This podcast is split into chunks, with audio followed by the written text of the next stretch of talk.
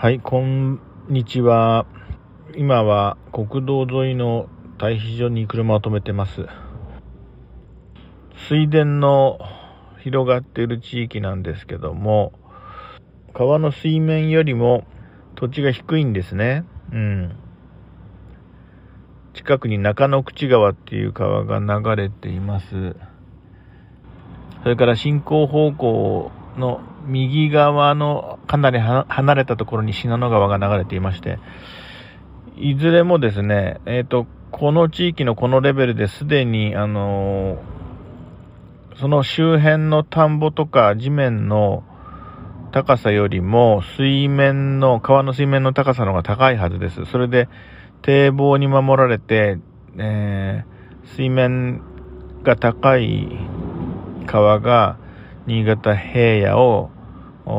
下って海の方に注いでいく方向で流れていくわけですね。この水田地域の必要十分なその水位を確保した後のその余剰なその水分はですね、例えばまあ豪雨になったとか、あの、雨が降り続いたとか、そうしますと、本来必要以上の水分がこの平野を満たしてしまうわけですけれども、まあ、勝手にさ、それがあの川に登って、あの、水はけしてくれないわけですよ。そういうわけで、あの、ポンプ場と言ったり、あの、揚水器場って言ってね、あの、揚水器って水をあげるって書く。まあちょっと大型のポンプ、要するにポンプが収納されていて、それを、あの、ちょっと、こう、上の方の川の方に送り込むための施設が、まあ平野部を俯瞰して眺めると、点々とあるんですよね。それ、あの、僕の住んでる地域のに近いところに限って言えば、まあなんか大きなですね、えっ、と普通の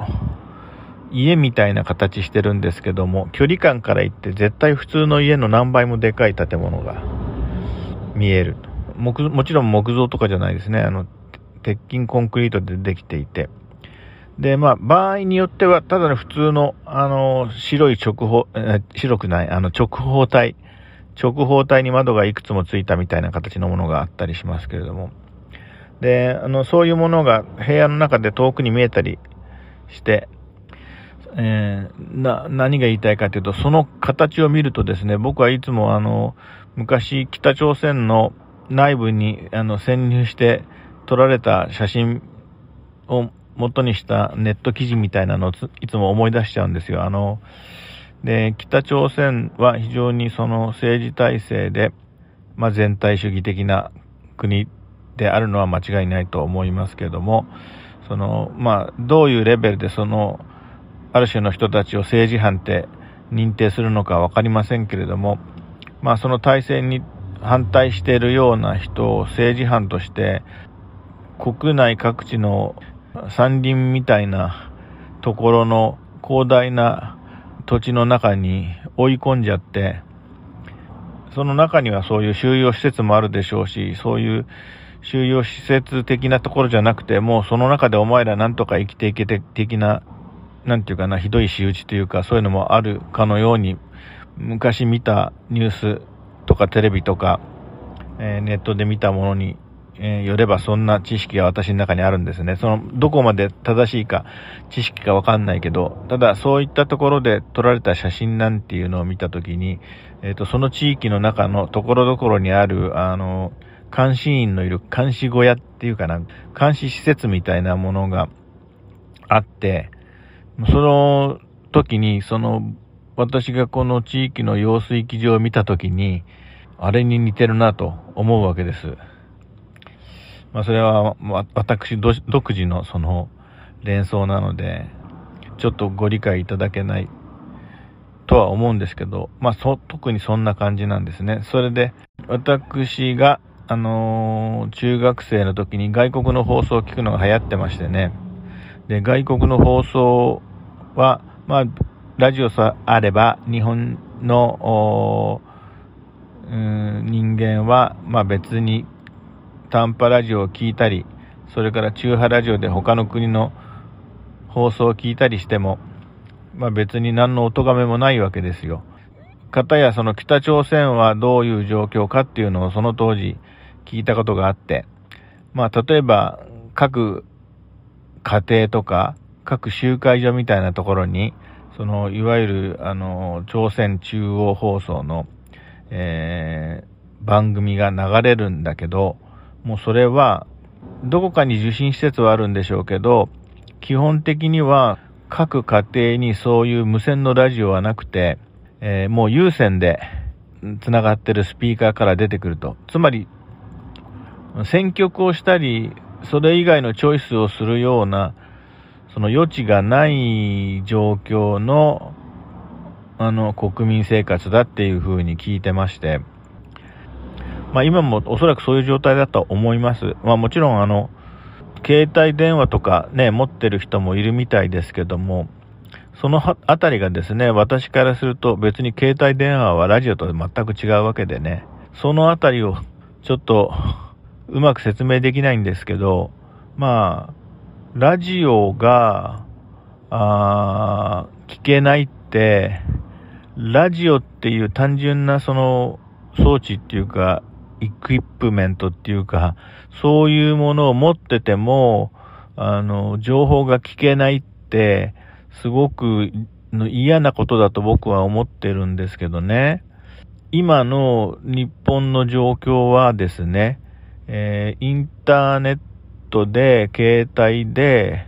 ラジオ放送局がやってるコンテンツを聞けるんだけども、私からすれば、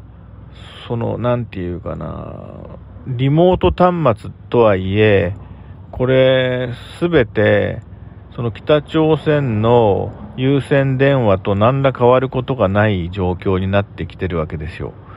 無線は無線ですよ、それは。その、電話局のアンテナのところからね、一番近い基地局から自分の携帯に来る電話、電波ではあるけど、その大元は、要するに線につながれたネットの情報で、なおかつ昔よりも立ちが悪いのは、外国なんかでもね、うん、あの、言論統制のある外国なんかですでにやられてますけども、国とか、あの、情報機関の、まあ、紫三寸で、急にその、通信を遮断したりできるわけですよ。まあ、テレビなんかでもね、アナログの時代じゃないから、デジタルテレビの時代ですから、あの、なんとかカードを入れて、何らかの信号が暗号的に OK だった時のみ映るわけで、そういう意味でもそういったところを操作すれば、まあ急にテレビを映らなくすることだってできるわけだし、いくら電波が入ってきてもですね。だから考えれば考えるほど、有線スピーカーの時代になっていると思うんですね。だから、AM 放送が何年かすると、まあ民放各局の経済的理由が大きいらしく、えー、普通の中波の放送が廃止になって FM だけになるっていう話なんですけども、もうこういう流れの一環にしか僕には見えなくて、ね、そのアナログのゲルマラジオですよね、その小さいコイルと、それからバリコンと、ゲルマニウムダイオードのあるものすごくちっちゃな部品と、あと今どこで買えるかわかんないけど、クリスタルイヤホンっていうものをつなげば、電池がなくても近くの普通のローカルの中波放送が普通に聞けるっていうような、そういうアナログな、な、なんて言ったらいいんだろう、原始的な、まあ僕に言わせれば、まあ電波は聞かれるために飛んでいるっていう、あのスローガンが自分の中には勝手にあるんですけども、そういう権利っていうかね、その原始的なものを原始的にキャッチできる権利みたいなものが、まあ、私の中で勝手に想定しているそういうものがどんどん制限されて、まあ、できなくなっていくっていうその一連の流れの中にいて北朝鮮のその有線スピーカーラジオ受信者にこうどんどん似た状況に僕らがなってるんじゃないかと思ってですね危惧しているっていうか、まあ、しょうがないのかもしれませんけどね。うん、ゲリラ的なことがまあ、いいか悪いか別として、できる素地、素地っていうかな、で、できる環境があったんだけど、まあ、今はもうそんな状態じゃないと。もうそういうスピーカーまでの途中の経路は全て誰かが管理しようと思えば管理できちゃうと。なぜならそういう、ある程度みんなが自分の知識でちょっと頑張れば勝手に受信できる電波のところにはもうそういう情報がないわけだから、うん。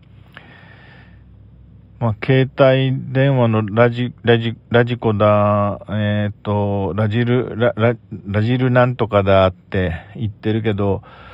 要するに優先糸電話ラジオに飼いならされちゃってる状況っていうことで、いつもこの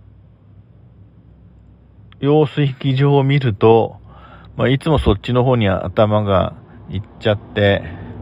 えー、うちでいつもテレビ見ながら、こんなテレビいつでも一瞬にして止められちゃうんだよな、などと、